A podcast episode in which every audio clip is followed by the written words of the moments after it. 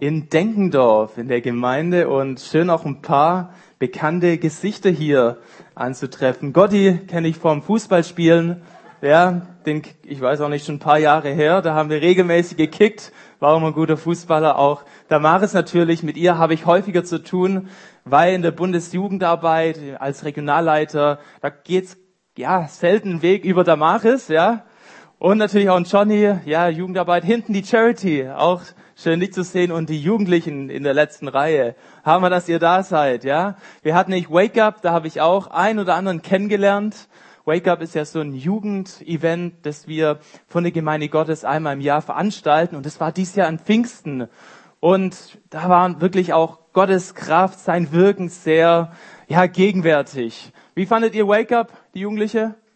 Hey, Sie reagieren positiv. Also, wenn du noch nicht dabei warst und vielleicht in, diese, in dieses Alter gehörst, ab 13 bis, okay, 30 vielleicht, ja. Alle anderen, ihr müsst euch ein alternatives Wake-up suchen, ne, wo ihr auch wieder Gottes Gegenwart sucht, findet. Ja, ich glaube, das ist so wichtig für uns Christen, dass wir Zeiten haben, wo wir seine Gegenwart ganz besonders ähm, erleben.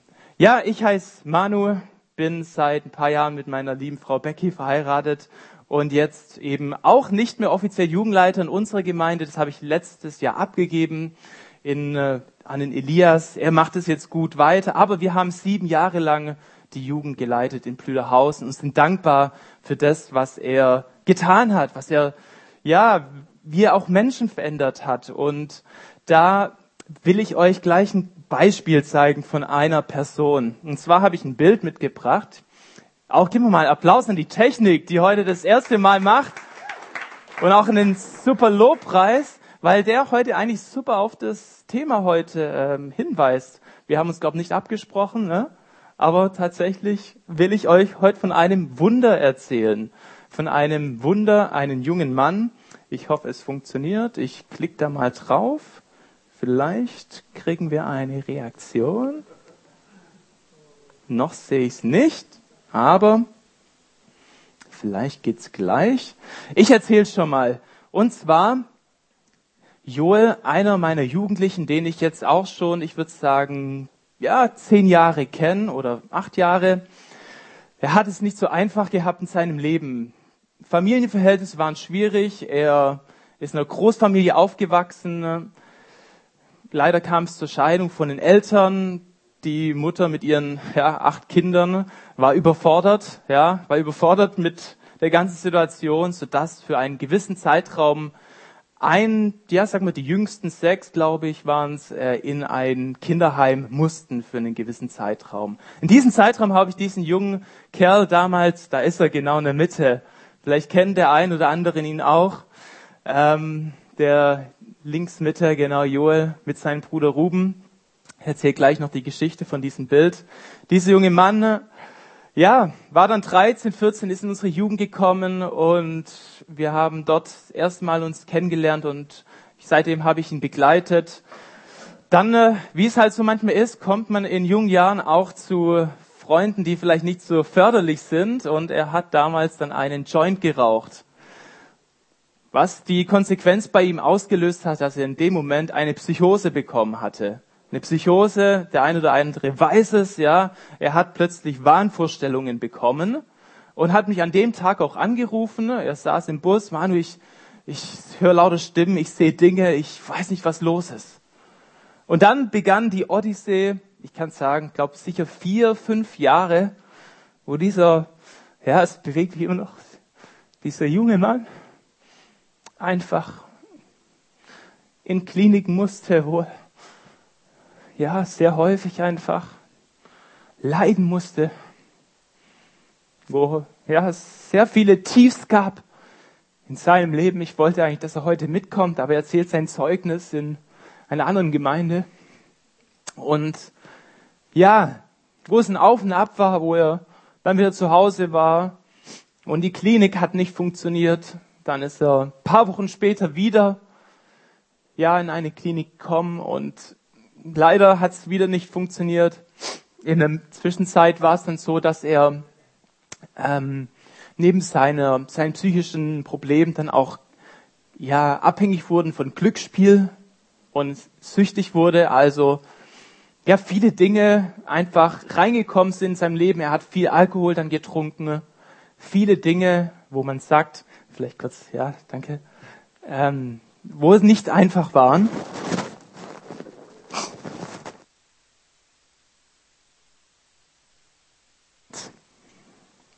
Ja, wo ich auch immer wieder ihn ja, gebetet habe, Gott, greif doch ein.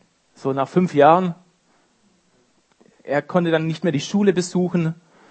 Es war so, dass er, ja, einfach keinen regelmäßigen Alltag hatte, wo er auch ja, stark zugenommen hat und viele Medikamente nehmen musste. Und dann hatte ich die Hoffnung, ein letztes Mal, da ging er zu Teen Challenge nach Fehmarn. Und da habe ich gesagt, jetzt, Joel, das ist deine Chance, du schaffst es. Und dann äh, dort angekommen, war ein paar Wochen da, ein paar Monate und dann schlussendlich ist er von dort, von dieser Klinik geflohen, weil er spielsüchtig war, geklaut hat und dadurch natürlich ja, nach Hause geschickt wurde. Die Konsequenz war, seine Mutter hat gesagt, du Joel, du bist jetzt alt genug, ich kann dich nicht wieder nach Hause lassen, du musst schauen, wie du unterkommst irgendwo. Und in diesem Zeitraum, sein Vater, ja, war auch nicht wirklich in bester Verfassung. Er hat sich dann zu seinem Vater gewandt, der hat dann in Schorndorf gewohnt, aber für zwei Tage hat dieser junge Mann auf der Straße gelebt, dann ist er zu seinem Vater gekommen und ich habe gedacht, als er dann nach Hause gekommen ist, ich weiß nicht mehr, was ihm jetzt noch helfen kann. Wie soll es noch gehen? Gefühlt war das die letzte Chance für ihn. Ja, und dann ähm, ist ein Wunder passiert. Er hat dann, als er dann bei seinem Vater war, der damals auch Drogen konsumiert hat und sein Bruder auch in diesem Zeitraum, Gott sei Dank sind sie alle frei mittlerweile, ähm, ja, habe ich gedacht, das ist nicht das beste Verhältnis, um wirklich frei zu werden, ja. Also bei seinem Vater wieder.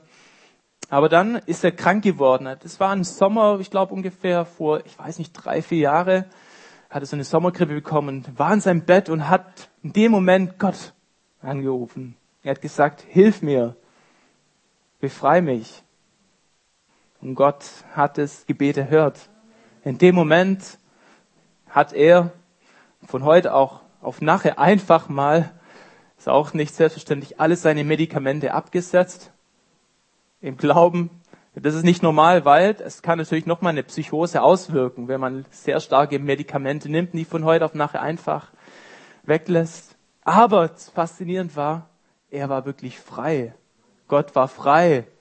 Und dieser junge Mann, ich kürze die Geschichte ab, hat, macht seitdem wirklich stetige Fortschritte, auch wenn nicht alles perfekt läuft. Aber jetzt durften sie zusammen mit den O-Bros, vielleicht kennt ihr sie, die sind zwei junge Rapper, die jetzt vor kurzem in Esslingen waren. Und da war ein Konzert vor 1500 Leuten, ne, jungen Leuten.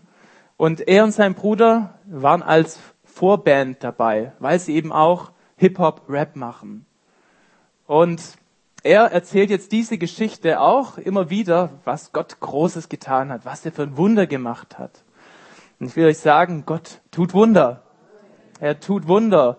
Und manchmal braucht es ein bisschen. Ja. Fünf Jahre. Gott sei Dank ist er jetzt wirklich, kann Gott ihn gebrauchen in seiner Gebrochenheit. Und heute habe ich eben, ja, dieses hat's mir auf, oder ist mir aufs Herz gekommen, euch weiterzugeben, dass wir mit der Kraft Gottes rechnen dürfen. Dass Gott heute auch noch Wunder tun möchte in deinem, in unserem Leben. Und daher ist auch mein Thema, das wir heute uns anschauen. Wir brauchen die Kraftgaben Gottes. Wir haben nämlich einen lebendigen Gott. Und er will sie ausgießen in eure Gemeinde, in euer Leben rein, weil dadurch unser Glaube stärker wird, dadurch unser Zeugnis stärker wird für die Gesellschaft. Und ich frage dich, ja, wie gehst du mit Wunder um? Glaubst du, dass Gott heute ein Wunder tun kann in deinem Leben? Glaubst du, dass er noch mehr tut, als er im Verborgenen eh macht? Glaubst du, dass mit unserem Glaube Berge sich versetzen können? Dass Menschen Heilung erfahren? Glaubst du das? Ich glaube es. ich will euch folgenden ja, Bibelabschnitt heute vorlesen. Im 1. Korinther 12, 4 bis 10 haben wir die Kraftgaben Gottes, die Gott seinen Jüngern verheißt, die in der Gemeinde aktiv sein dürfen. Es sind verschiedene Gaben, aber es ist ein Geist. Dem einen würde durch den Geist ein Wort der Weisheit geben, den anderen ein Wort der Erkenntnis. Durch denselben Geist einem anderen Glaube in demselben Geist, einem anderen die Gabe gesund zu machen, in dem einen Geist, einem anderen die Kraft Wunder zu tun, einem anderen prophetische Rede, einem anderen die Gabe, die Geister zu unterscheiden, einem anderen mancherlei Zungenrede, in einem anderen die Gabe, sie auszulegen. Vielleicht kennt ihr diese Stelle, ich hoffe, ihr kennt sie, denn sie ist so wichtig für eine Gemeinde, dass sie lebendig ist, dass sie lebendig bleibt. Und heute wollen wir uns drei Punkte dazu anschauen. Und zwar die Gabe des Glaubens, die Gabe gesund zu machen und die Gabe Wunder zu wirken. Ja, und wir starten mal mit dem ersten Punkt, die Gabe des Glaubens. Ja, was ist denn Glaube? Glaube heißt ja Vertrauen. Ich vertraue Gott meinem Leben an. Das ist sozusagen der Heilsglaube. Wir geben Gott unser Leben. Wir glauben, dass er es gut mit uns meint. Das ist der grundsätzliche Glaube, den wir als Christen haben. Und ich hoffe, du hast es schon entdecken dürfen. Und dann gibt es auch noch diesen Glauben, dass der Stuhl hält beispielsweise. Das ist so ein natürlicher Glaube ja, wo ich drauf sitze und ja, ich glaube, dass er hält. Ich habe mich heute einfach hingesetzt. Ich habe gedacht, in, in Denkendorf gibt's gute Stühle. Da muss ich nicht zweimal überlegen. Und es hat gehalten, der Glaube, ja. Aber dann gibt's halt auch noch einen Glaube, der Berge versetzen kann, ja. Ein Glaube, Gott alles zuzutrauen. Ein Glaube, dass Gott unmögliche Dinge möglich macht. Für mich war das wirklich unmöglich mit dem Joel damals. Und ein Glaube, der unseren kleinen Glauben übersteigt. Wir sind ja auch in einer Gesellschaft, wo nicht immer so viel, ja, vielleicht auf Übernatürliches gesetzt wird, sondern manchmal ist, sind wir doch sehr stark geprägt auch von Kleinglauben. Wir können alles schaffen aus eigener Kraft. Und manchmal ja, ist vielleicht unser Glaube auch nicht so groß, sondern mehr Angst und die Zweifel. Aber diese Gabe des Glaubens übersteigt das. Beispielsweise bei dem Thema Versorgung. Wir alle leben hier, wir alle brauchen irgendwie auch Geld, oder? Zum Leben.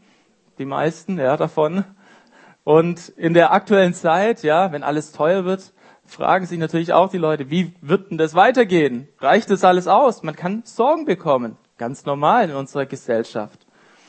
Und vor paar Jahren habe ich auch gespürt, okay, Manu, wenn ich einen Gott habe, der lebendig ist, dann brauche ich keine Angst zu haben, dass ich nicht versorgt werde. Und ich bin unter anderem 50 Prozent angestellt im Live im Blüderhaus in meiner Heimatgemeinde und jetzt 50 Prozent als Lehrer und hatte vor zwei Jahren ungefähr ganz starken Impuls, Manu, ich glaube, der Beamte auf Lebenszeit, das ist nicht das, wo Gott dich haben möchte. So, die meisten wissen, Beamte auf Lebenszeit ist was Schönes, ja? Ja, manche grinsen, ja? Weil da gibt's Sicherheit, ja? Da gibt's Sicherheit in Deutschland, da gibt's relativ viel Geld. Aber ich habe gespürt, nee, ich lasse das beiseite. Ich habe im Herzen gespürt, Gott hat einen anderen Plan für mein Leben und es wird mir eher im Wege stehen, dieser Beamte auf Lebenszeit. Und so habe ich gesagt, okay, ich lasse es sein. Ich möchte ganz normal Angestellter sein, ja, und im Reich Gottes gleichzeitig dienen. Und als ich mich dafür entschieden habe, habe ich auch einen Frieden dafür später dann, ja, erlebt, wie Gott da ist und wie er Türen öffnet. Und ich weiß, Gott versorgt. Und das ist auch nicht ein Glaube, den ich mir halt zureden kann. Ja, wird schon gut werden. Nein, das ist der Friede Gottes, der reinkommt. Glaube. Und ich glaube auch, Gott möchte euch damit beschenken. Einen übernatürlichen Glauben. Fides Miraculas haben das die alten Kirchenväter genannt. Ja, ein kühner Glaube, ein zeichensetzender Glaube. Ein Glaube, wo wunderbare Erfahrungen mit dem Herrn möglich werden. Ohne diesen Glauben, ja, wird unser Leben langweilig sein. Und ich glaube, Gott will diese Gabe auch in eure Gemeinde immer wieder ausgießen auf euch in bestimmte Situationen, dass wunderbare Dinge passieren. Ja, auch wie, ich würde sagen, wie bei den ersten Jüngern. Die haben auch einen Glauben gehabt, der war von Mut geprägt. Ja, die wussten, Gott ist auf ihrer Seite. Wer kann gegen uns sein? Ein Stephanus, der das Evangelium mutig gepredigt hat und als Konsequenz gesteinigt wurde. Ein Glaube, dass Gott wirklich durch sein Leben wirkt, auch wenn er mit seinem Tod sozusagen, ja, das als Konsequenz hatte. Und wir glauben auch, dass im Alten Testament Schätze sind, wo Menschen diesen Glauben hatten. Ich will euch reinnehmen in eine Geschichte von Daniel. Die meisten kennen Daniel. Wenn ihr eine Bibel habt, ich habe es auch hier dabei. Daniel 3, Vers 12 steht Folgendes. Es geht um Daniels Freunde im Feuerofen. Heute fühlt man sich auch wie im Feuerofen, oder?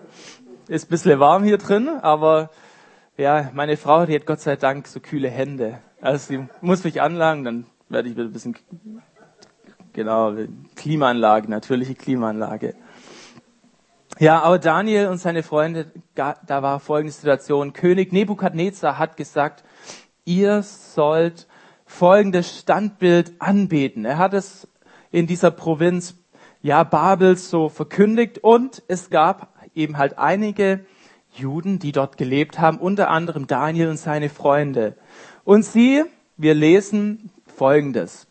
Nun sind da einige Juden, denen du die Verwaltung der Provinz Babel anvertraut hast. Schadrach, Mesach und Abednego. Diese Männer missachten dich, König. Sie verehren deine Götter nicht und beten das goldene Standbild, das du errichtet hast, nicht an. Sie kriegen dann eine Situation, sie werden dann vorgeladen, ja, zum König Nebukadnezar. Davor haben das eben ein, haben manche ja, die sie nicht so toll fanden, eben angeschwärzt beim Nebukadnezar und somit sind sie jetzt bei ihm. Und da heißt es, betet ihr es aber nicht an, sagt er schlussendlich zu ihnen, dann werdet ihr noch zur selben Stunde in den glühenden Feuerofen geworfen. Welcher Gott kann euch dann aus meiner Gewalt erretten? sagt Nebukadnezar. Sie antworten, abgekürzt, so kann nur unser Gott, den wir verehren, unser retten, auch aus dem glühenden Feuerofen. Und aus deiner Hand, König, kann er uns retten. Wow. Wir sehen, es gibt Situationen, wo unser Glaube sehr herausgefordert wird. Und es ist jetzt hier nicht irgendwie ein Glaube von so einem natürlichen Optimismus, wo jetzt, ach ja, wird schon gut werden, ja, wird schon nichts passieren, der droht uns ein bisschen, aber ja, Kopf hoch, weitermachen, ja, hätte auch jemand so sagen können und so innerlich, das ist nicht so ein Glaube, ja, wo ein natürlicher Optimismus da ist, sondern das ist ein Glaube, wo Gott mit seinem Geist wirklich einen Frieden gibt, dass Gott alles tun kann, ja. Und es ist auch kein Glaube, wo irgendwie ein Leichtsinn da ist. Also es gibt ja auch ein leichtsinniger, naiver Glaube. Manche von außen hätten gesagt, ach komm, bete doch einfach das Standbild an. Sei doch nicht so unvernünftig. Mach's doch nur einmal vom König. Aber nein, sie haben es nicht gemacht. Leichtsinn hätte man auch dem Daniel und im Kontext der Löwengrube sagen können, wo es ja auch hieß, du sollst eben nicht beten, zu Daniel und er macht es dreimal an seinem Balkon, wo es ganz offensichtlich ist, weiterhin jeden Tag. Und dann, ja, wusste er, was die Konsequenz ist. Nein, das ist auch kein Glaube, der irgendwie leichtsinnig ist. Es ist auch kein Glaube, wo irgendwie jetzt Hochmut ist, wo wir sagen können, wir können das aus unserer Kraft. Ja, wir haben den Glauben, wir machen das jetzt. Nein, dieser Glaube kommt von Gott in einer Beziehung, wenn wir in einer tiefen Gewissheit mit dem Heiligen Geist leben. Und wenn er uns für diese Situation sagt, hey, du wirst gerettet werden. Hab keine Angst. Ich bin Gott, ich kann dich aus dem Feuerofen rausholen. Ich bin dein Gott, dem alles möglich ist. Das ist wirklich kein Glaube der Sparflamme. Das ist ein übernatürlicher Glaube. Ein Glaube, wo ich auch euch frage, wo braucht ihr so einen Glaube in eurem Leben? Als Gemeinde, wo es vielleicht manchmal mehr Kleinglaube als Berge versetzender Glaube. Wo willst du heute Morgen sagen, Herr, schenk mir das für eine Situation, dass unmögliche Dinge möglich werden? Ja. Also, wo brauchst du so einen Glauben wie ein Daniel? Ich glaube, dass Gott heute dir diese Sache anvertrauen möchte, dass er seine Gaben ausgießen möchte. Und ich glaube auch, wenn wir diese Geschichte ja genauer betrachten, es passiert natürlich ein Wunder Gottes. Wer die Geschichte kennt, kann äh, können wir weiterlesen. Ich fasse es kurz zusammen. Sie sahen sich die Männer an, nachdem sie eben reingelegt wurden in den Feuerofen. Plötzlich sahen sie noch eine vierte Gestalt, einen Engel, ja, und haben gemerkt, tatsächlich, dieser Gott ist lebendig. Den Män Männern passiert nichts. Und sie sahen sich die Männer an und fanden, dass das Feuer keine Macht über ihren Körper gehabt hatte. Kein Haar auf ihrem Haupt war versenkt. Wow. Was für eine Geschichte, wo Gott ein Wunder tut. Ja, ich glaube, dass Gott auch heute Wunder tun möchte. Und das ist so die zweite Gabe, die wir dringend brauchen.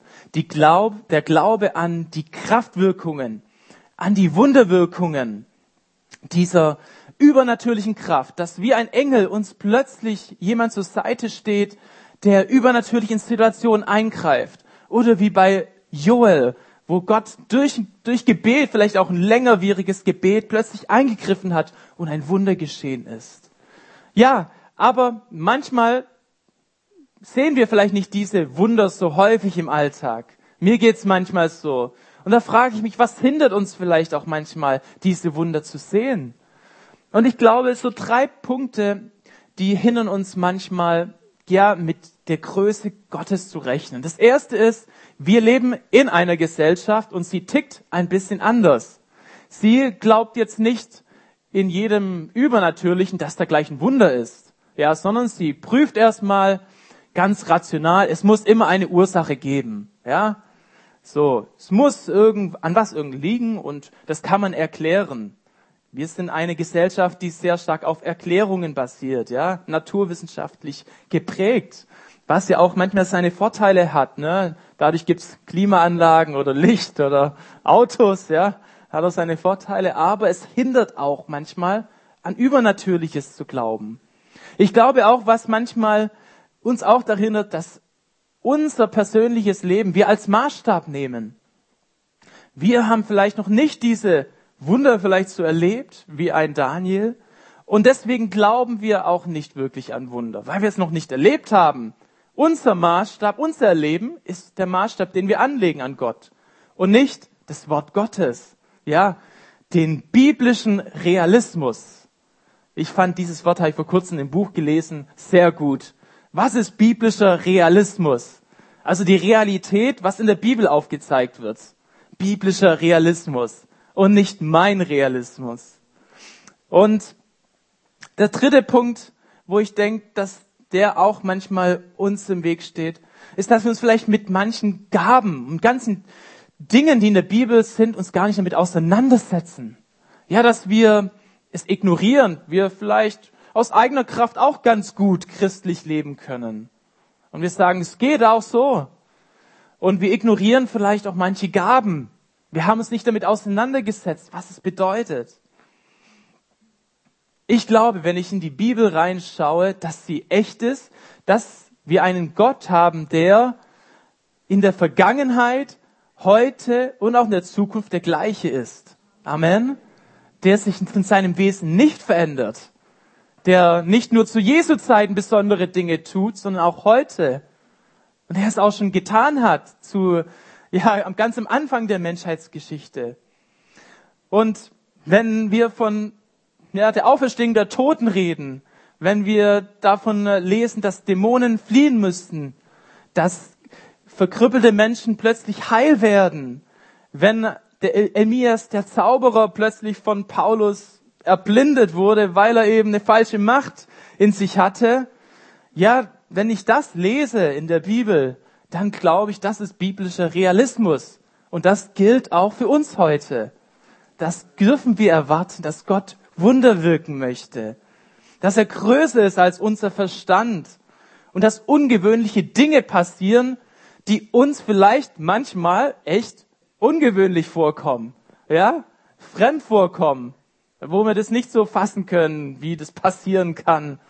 Ja, wie in manchen Erweckungsberichten, wenn plötzlich eine Person über dem, ja, auf dem Boden hinfällt und dann plötzlich sich dreht in der Luft. Das ist, kann man sich nicht vorstellen. Ich habe das noch nicht gesehen, ja. Aber wie Dinge passieren, die auch den Jüngern damals sehr fremd waren. Ja, Dinge, wo sie gedacht haben, das kann doch nicht sein. Ja, Beispiele. Jesus macht Wasser zu Wein. Ja, ungewöhnlich, oder? Ja, plötzlich läuft er über den See. Also auch irgendwie ein bisschen fremdartig, ungewöhnlich. Lazarus wird von den Toten auferweckt. Ja, haben sie auch noch nicht so häufig gesehen. Ja? 5000 Menschen werden ernährt von ein paar Brote, ein paar Fische. Also viele Dinge, die uns ungewöhnlich fremd erscheinen, war die Realität in der Bibel. Und das ist, was ein Merkmal von diesen Kraftwirkungen sind, nämlich sie sind außergewöhnlich. Sie überraschen uns. Sie überraschen auch die Apostel damals, wie auch uns heute. Und das zweite ist, was, ja, warum es diese Kraftwirkungen gibt, ist, dass sie wirklich auch Beglaubigungen sind, dass Jesus wahr ist, dass er echt ist, dass er real ist, dass wir einen lebendigen Gott haben. Er beglaubigt es durch seine Schrift, durch seine Taten. Es ist nicht nur so, dass wir halt eine Bibel lesen und die Realität sieht ganz anders aus. Nein, er bestätigt sich im Alltag. Er will sich bei dir bestätigen. Und da lesen wir im Hebräerbrief auch, dieses Rettungswerk Christi hat damit angefangen, dass der Herr es verkündet hat. Und es ist uns bestätigt worden von denen, die ihn gehört haben. Gott selbst hat dazu seine Beglaubigung gegeben durch staunenerregende Wunder und vielerlei machtvolle Taten und durch die Gaben des Heiligen Geistes. Ja, Gott selbst hat seine Beglaubigungen gegeben, dass es echt ist, dass er real ist, dass er lebendig ist, dass wir nicht nur sonntags eine Predigt hören und dann wieder nach Hause gehen, sondern dass der Alltag davon bestätigt sein darf, von unglaublichen Wunder. Und was auch ein Merkmal ist von diesen Kraftwirkungen, dass dort, wo das Evangelium verkündigt wurde, Dinge passiert sind, die nicht ganz normal waren, ja? Wo Menschen frei geworden sind, wo Dämonen fliehen mussten. Wir lesen auch häufig, Jesus gab als Befehl eben zu seinen Jüngern, er sendet sie aus, die Menschen frei zu machen, sie ja frei zu machen von Dämonen. Das wird sehr häufig auch in der, im Neuen Testament äh, ja aufgezeigt, wo wir vielleicht das ein bisschen ja nicht so als Normalität ansehen. Ich weiß nicht, mir geht's so, ich tue nicht jeden Tag einen Dämon austreiben, so ganz offensichtlich, ja. Aber die biblische Realität hat, zeigt das uns wieder auf und das gibt auch Jesus. Er sagt, in meinem Namen werden sie Dämonen austreiben. Ja, nichts kann uns anhaben, abgekürzt. Sie werden in fremden Sprachen beten und so weiter und so fort. Und anschließend, die Jünger aber gingen, verkündeten überall die gute Nachricht und der, Helf, der Herr half ihnen dabei, bekräftigte die Botschaft durch die Wunder, die er geschehen ließ. Also er hat Wunder getan in dem Moment, als sie gegangen sind. Und ich glaube, das ist auch ein Punkt, wenn wir uns trauen, neue Wege zu gehen, das Evangelium zum Verkünden, können wir damit rechnen, dass Gott uns nicht alleine lässt, sondern dass er es bestätigt und dass er auch möchte, dass Menschen dabei frei werden, dass die Werke des Teufels, wie wir es ja auch in 1. Johannes 3, Vers 8 lesen, zerstört werden müssen. Amen. Und ich erzähle euch eine, eine zweite Geschichte. Manche haben es, ja, die auf Wake Up da waren, mitbekommen. Meine Schwester wurde da auch unter anderem interviewt in einem Q&A. Und sie war früher ganz anders unterwegs, nicht mit Gott. Aber als dann plötzlich sie ungefähr 18, 19 war, war, ich kürze es ganz kurz ab, ein Turning Point, ein Erlebnis, wo sie gesagt hat, nein, sie braucht jetzt Jesus. In dem Moment hat sie eine 180-Grad-Drehung gemacht. Sie hat sofort aufgehört zu rauchen, zu trinken, Freundschaften beiseite gelassen, die sie runtergezogen hat. Sie wurde befreit von Dingen, die sie über die letzten vier Jahre sehr, sehr stark bestimmt hat. Und das ist auch für mich, ja, was Gott tun möchte. Er möchte auch dich befreien, vielleicht von nicht nur dämonischen Sachen, aber vielleicht von Gebundenheiten, die uns binden, Dinge, die uns wirklich das Leben schwer machen. Ja, heutzutage vielleicht die Mediensucht, ja. Ich bin zu häufig am Handy. Wem geht's so? Okay, manche ehrliche. Diese oder andere Dinge, was auch die Medien mit den jungen Leuten sozusagen bewirken können, diese ganzen auch, ich sag mal, pornografischen Inhalte in gewissen Medien, dass Gott dich vielleicht auch da frei machen möchte. Bei mir hat es Gott frei gemacht. Das war über ein paar Jahre. Ich muss zugestehen, ich war abhängig. Aber Gott hat mich frei gemacht. Denn da, wo der Geist des Herrn ist, da ist Freiheit. Und das will ich dir auch zusprechen. Auch wenn es vielleicht ein paar Jahre dauert, glaub daran, dass Gott dich frei macht. Zu seinem Zeitpunkt, ja. Und heute ist vielleicht der Tag, wo du auch davon frei werden kannst. Oder auch von Gier, dass du immer die Sachen für dich behalten möchtest. Dass du nicht geben kannst. Auch was ganz Schlimmes. Gier zu haben. Nicht freigebig. Auch Gott kann dich davon frei machen. Er will dich nicht in der Knechtschaft lassen. Er will dich befreien, dass du ein Segen sein kannst. Und ich glaube, dass Gott heute einiges ja bewirken möchte. Ich glaube auch, dass er natürlich dass Wunder auch in der Vergangenheit passiert sind, die nicht immer auch von Jesus gekommen sind. Wir müssen auch Sachen prüfen, sagt die Schrift. Nicht alles, was Wunder erscheint, ist auch wirklich von Gott gewirkt. Aber da kann man eigentlich so Folgendes sagen. Wunder von Gott haben folgende Merkmale. Sie führen Menschen zu Christus. Plötzlich verherrlichen diese Menschen dadurch Jesus. Wenn sie Wunder erleben oder wenn Kraftwirkungen sichtbar sind, wo Menschen auch zum Glauben kommen, dann können wir davon ausgehen, dass wirklich Gott dahinter ist und nicht eine falsche Macht. Dass wir keine Angst haben brauchen. Ja, dass irgendwie eine falsche Macht in einem bestimmten Wunder ist, nur weil wir sie nicht verstehen können. Wenn die Gemeinde dabei auferbaut wird, wenn Menschen zum Glauben kommen, wenn der, ja, wenn wahre Nachfolger ersichtlich sind, wie die Nachfolge zu sehen ist, dann können wir ganz gewiss sagen, dieses Wunder damals, das war ein gottgewirktes Wunder. Und da will ich dich ermutigen, bist du bereit für Gottes Kraft, für seine Wunderwirkungen neu in deinem Leben? Brauchst du vielleicht auch ein Wunder? Brauchst du eins? Ja, Jesus will befreien. Er will uns auch heilen. Und das ist die dritte Gabe, die Gott uns gibt, wo er seine Kraft beweist. Die Heilung.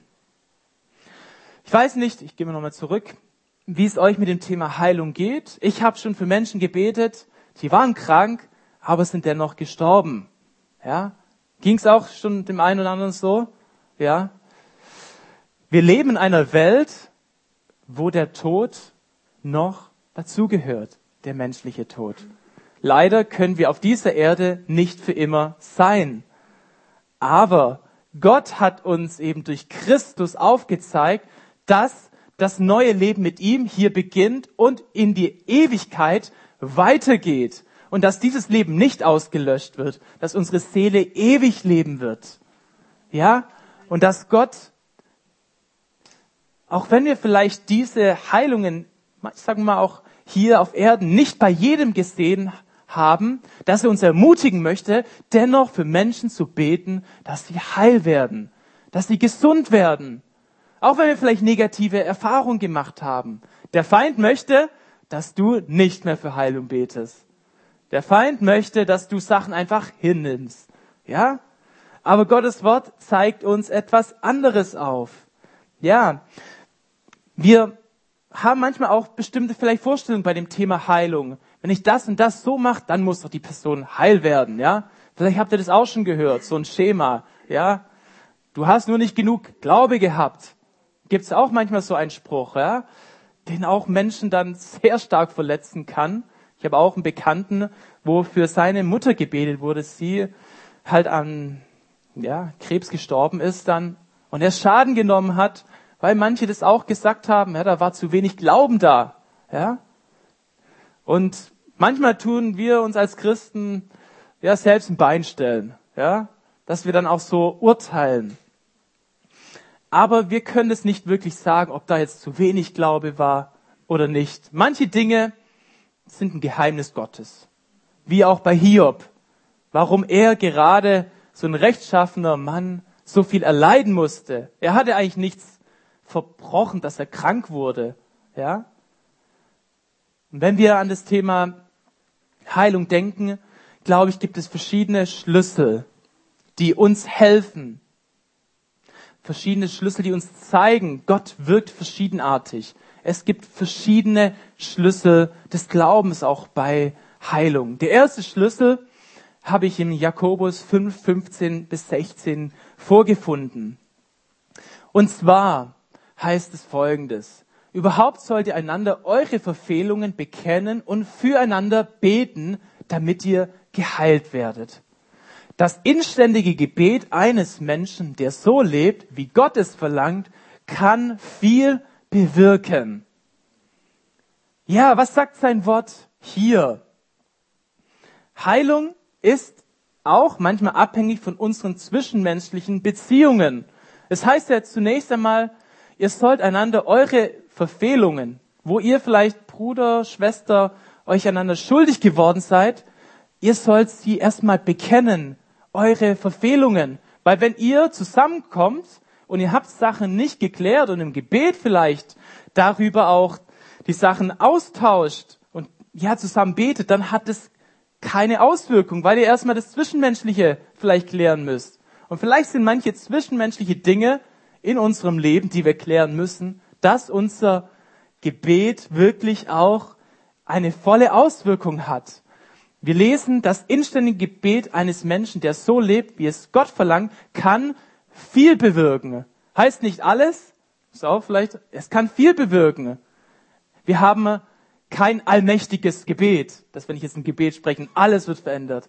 Aber wir haben einen allmächtigen Gott, ja, der viel bewirken möchte durch unser Gebet. Ja, wir verstehen vielleicht nicht immer, warum der eine stirbt und der andere geheilt wird. Aber wir wissen, Gebet kann viel bewirken. Und er kann auch heute heilen. Er kann heilen Menschen in der Seele, aber auch körperlich. Jesus hat da keinen Unterschied gemacht. Also das Erste, wo wir vielleicht schauen dürfen, ist, haben wir vielleicht auch zwischenmenschlich Probleme? Sollen wir Versöhnung leben und dann wird unser Gebet vollmächtig. Ja, es kann viel bewirken. Das zweite ist, was ich auch in der Schrift gefunden habe, manchmal ist Heilung abhängig auch vom Glauben des Charismatikers. Ich nenne mal es Charismatikers, jemand, der mit den Charismen umgeht. Reinhold Olunska ist ja ein bekannter äh, Bibellehrer, der, von dem habe ich einige diese wertvollen Impulse ähm, gelesen und er sagt Folgendes, auch in der Schrift finden wir eine Geschichte, wo ein Mann, der von Geburt an gelähmt war, ja, plötzlich Petrus und Johannes erblickte und dann gesehen hat und er sie um eine Gabe gebittet hat. Wir waren auch vor kurzem in Rom, also nach Wake Up, jetzt letzte Woche waren wir in Rom und da wollen auch immer wieder Leute eine milde Gabe von dir. Ja, plötzlich in der U-Bahn laufen rum. Ja, hast du ein bisschen Kleingeld für mich? So ähnlich muss man sich vorstellen. Er hat die zwei gesehen. Er hatte eigentlich keine Erwartung. Nur, dass sie ihm was, ja, Geldmäßiges geben. Das war die Erwartung von ihm, ja. Die beiden blickten ihn fest an und Petrus sagte, sieh uns an.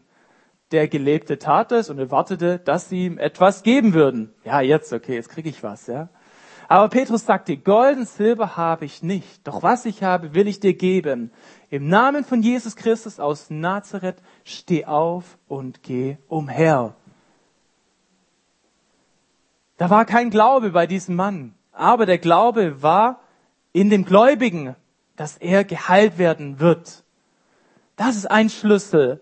Manchmal müssen wir diese Gabe mit Sicherheit einfach glauben, dass Gott heute wirken möchte, dass er diesen Mann berühren möchte und dass er aufstehen darf.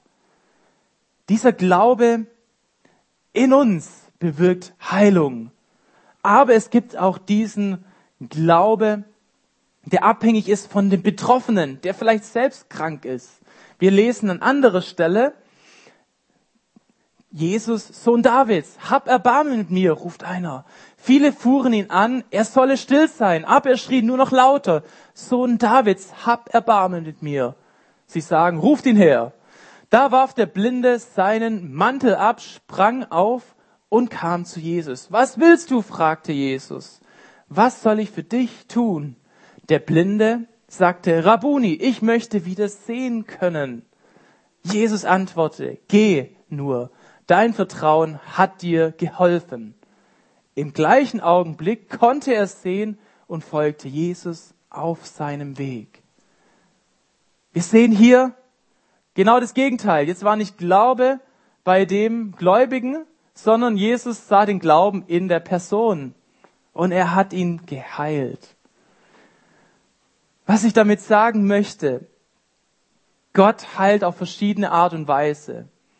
Und es gibt nicht immer dieses wenn dann. Ja, wenn ich das so mache, dann passiert das so. Es ist diese Gabe, die Gott uns gibt, wenn wir sie mutig praktizieren, wenn wir dafür einstehen, dann hat es auch eine größere Auswirkung.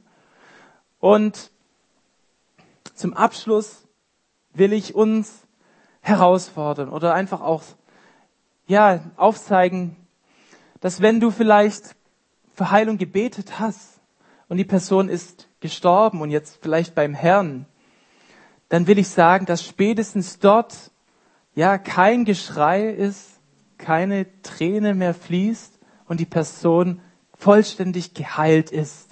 Manchmal ist es erst so, dass auf der anderen Seite die vollständige Heilung passiert des Körpers. Und das ist einfach auch eine feste Zuversicht, dass wenn eine Person geht, wir sie in Gottes Hände wissen und das Leben, das hier begonnen hat, dort weitergeht und dort die Heilung passiert. Aber wir dürfen diese, Heil, diese Einstellung haben, wie die Glaubenshelden. Im Hebräerbrief 11 finden wir das. Dort haben eine, sind einige gestorben im Glauben und haben das Verheißene nicht erlangt. Aber es heißt, sie haben gerade nicht aufgehört zu glauben, obwohl sie das Verheißene bis zu ihrem Tod nicht gesehen haben. Sie haben Gott vertraut. Und darum heißt es, schämt sich Gott ihre nicht, ihr Gott zu heißen. Gott schämte sich nicht, weil sie gerade so einen Glauben hatten. So ein Glauben, ja, dass alles möglich ist. Sie haben sich nicht mit einem Schicksal abgefunden. Sagen, okay, Gott, ach, dich gibt's nicht, du willst nicht heilen. Sie haben bis zum Schluss auf Gottes Heilstat erwartet, dass er wirkt, dass er gegenwärtig ist. Und ich glaube, auch wir als Gemeinde dürfen, solange wir leben, glauben, dass Gott eingreift in Situationen, dass er uns da jetzt herausfordern möchte.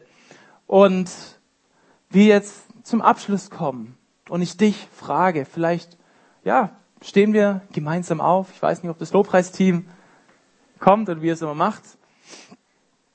Ich will heute auch für Leute hier beten. Lass vielleicht noch diese Folie kurz.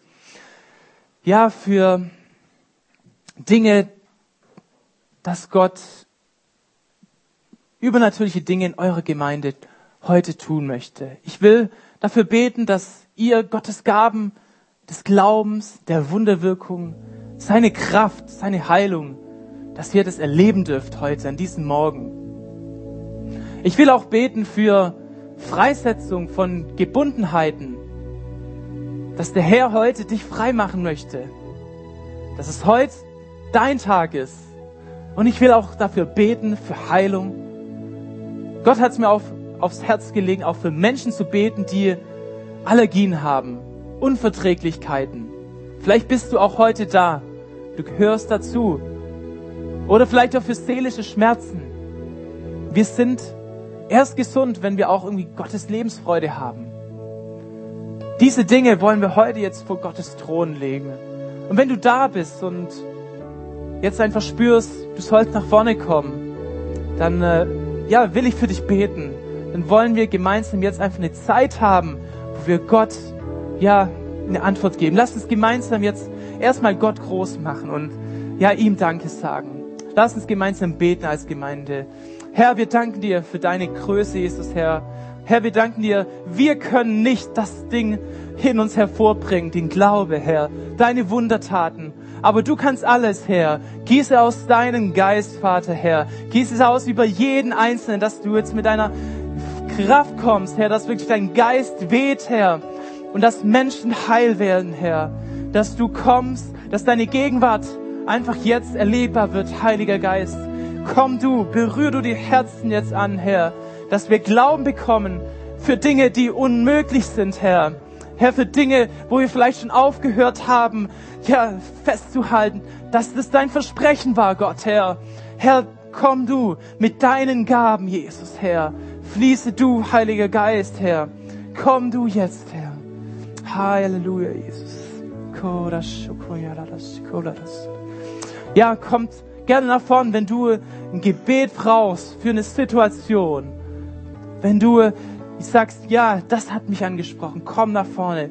Ich will für dich beten. Vielleicht gibt es auch andere, die dann kommen und füreinander beten. Lass uns diese Zeit jetzt nehmen, wo der Heilige Geist auch Heilen schenken möchte. Er möchte dich heilen, körperlich, seelisch. Komm gerne nach vorne, wenn dich heute was angesprochen hat. Ich will für dich beten. Halleluja.